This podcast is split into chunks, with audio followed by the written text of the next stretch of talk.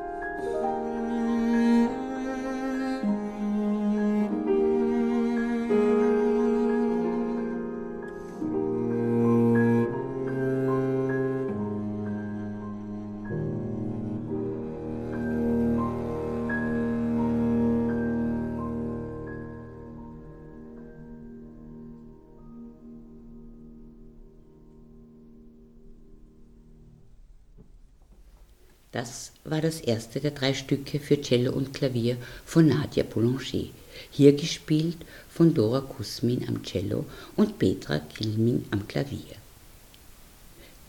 Die Bezeichnung Trame sonore kann man mit Klanggeflecht oder Klangextur übersetzen, aber auch mit Erzählstrang oder Handlung. Jedes Jahr gibt es verschiedene neue und auch gleichbleibende thematische Schwerpunkte. In der Reihe Un Café Con wird Musik von Expertinnen oder Experten erklärt und heuer wurden auch zwei Bücher vorgestellt.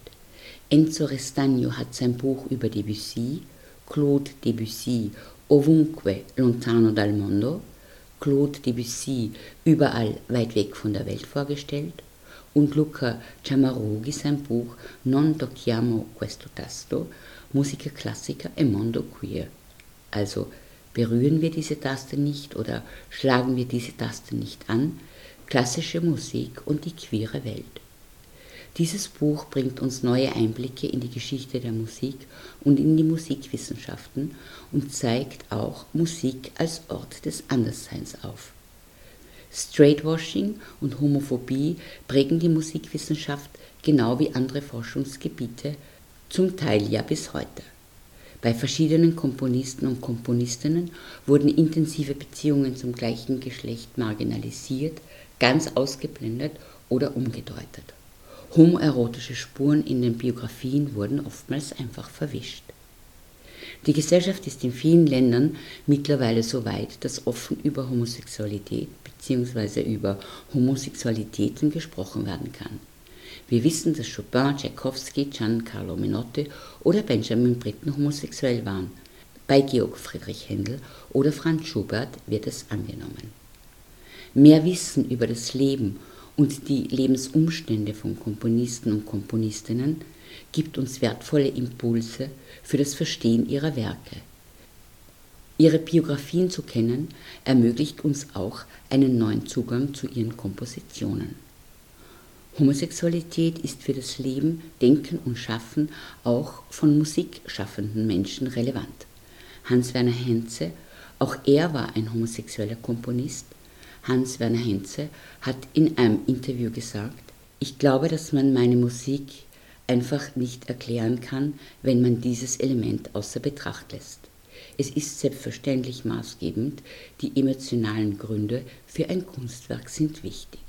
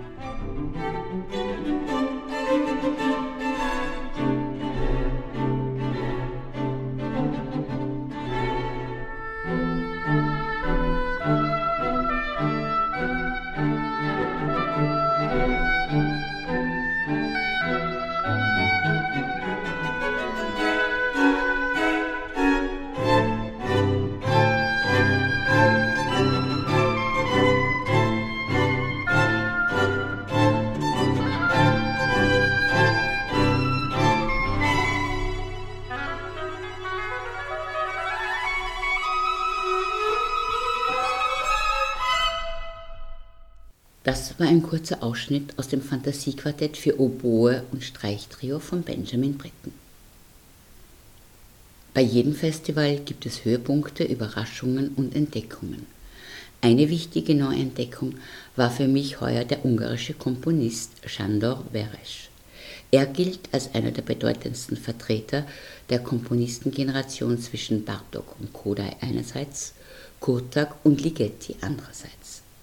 Der junge Geiger Stephen Waltz hat die Sonate für Violine Solo von Chandor Veres in der Rotonde San Lorenzo gespielt, für viele einer der ganz besonderen Momente des Festivals. Wir hören das Adagio aus dieser Sonate, hier gespielt von Sarah Wood.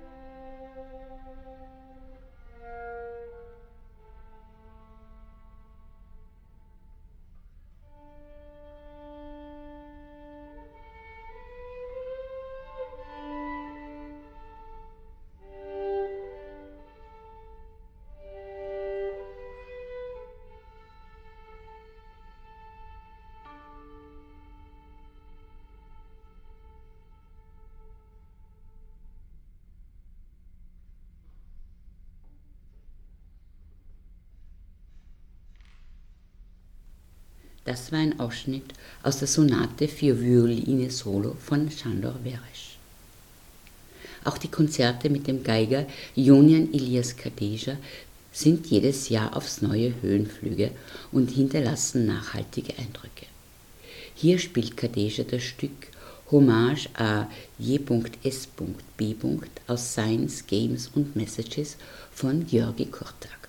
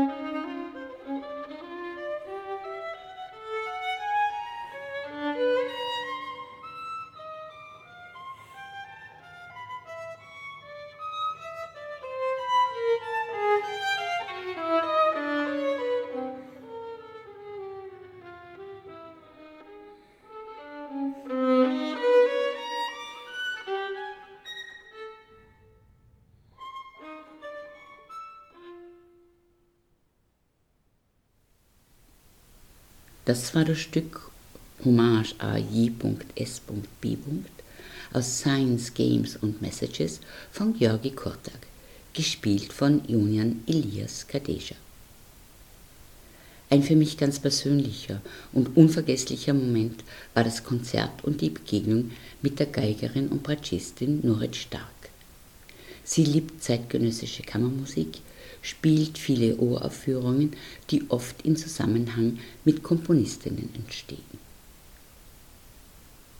Doch das wichtigste Ereignis bei den diesjährigen Sonore war sicher die Aufführung des Projekts Four Seasons.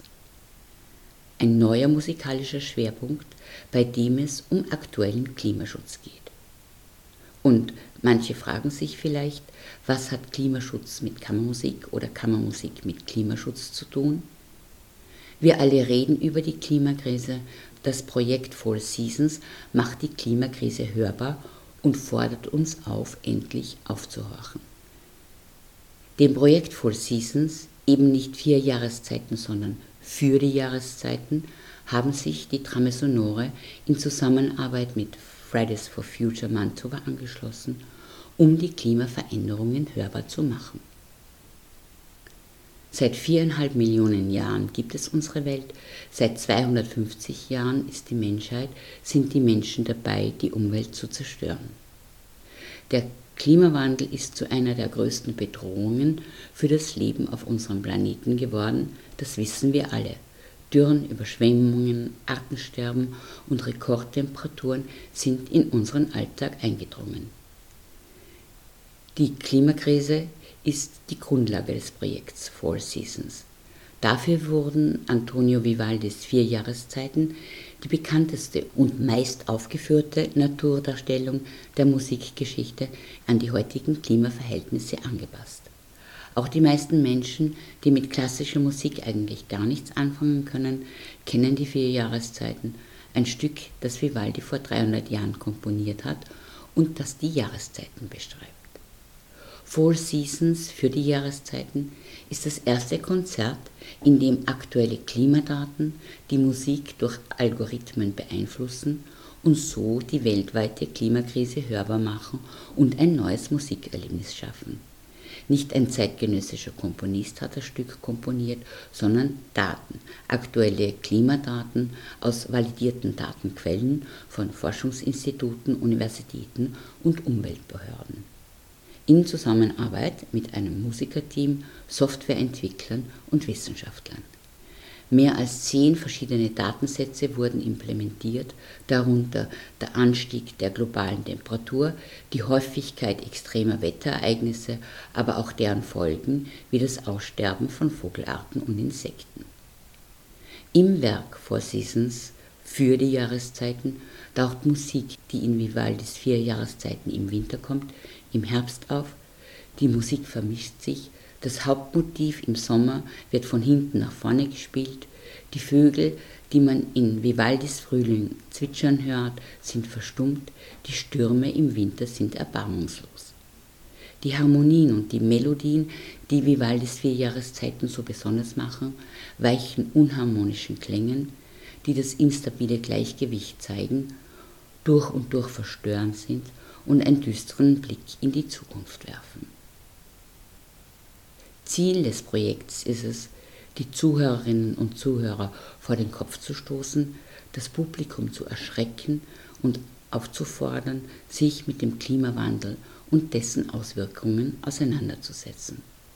Four Seasons, also für die Jahreszeiten, ist ein Aufruf, sofort zu handeln, dass es nicht zu spät ist, wenn es nicht schon zu spät ist.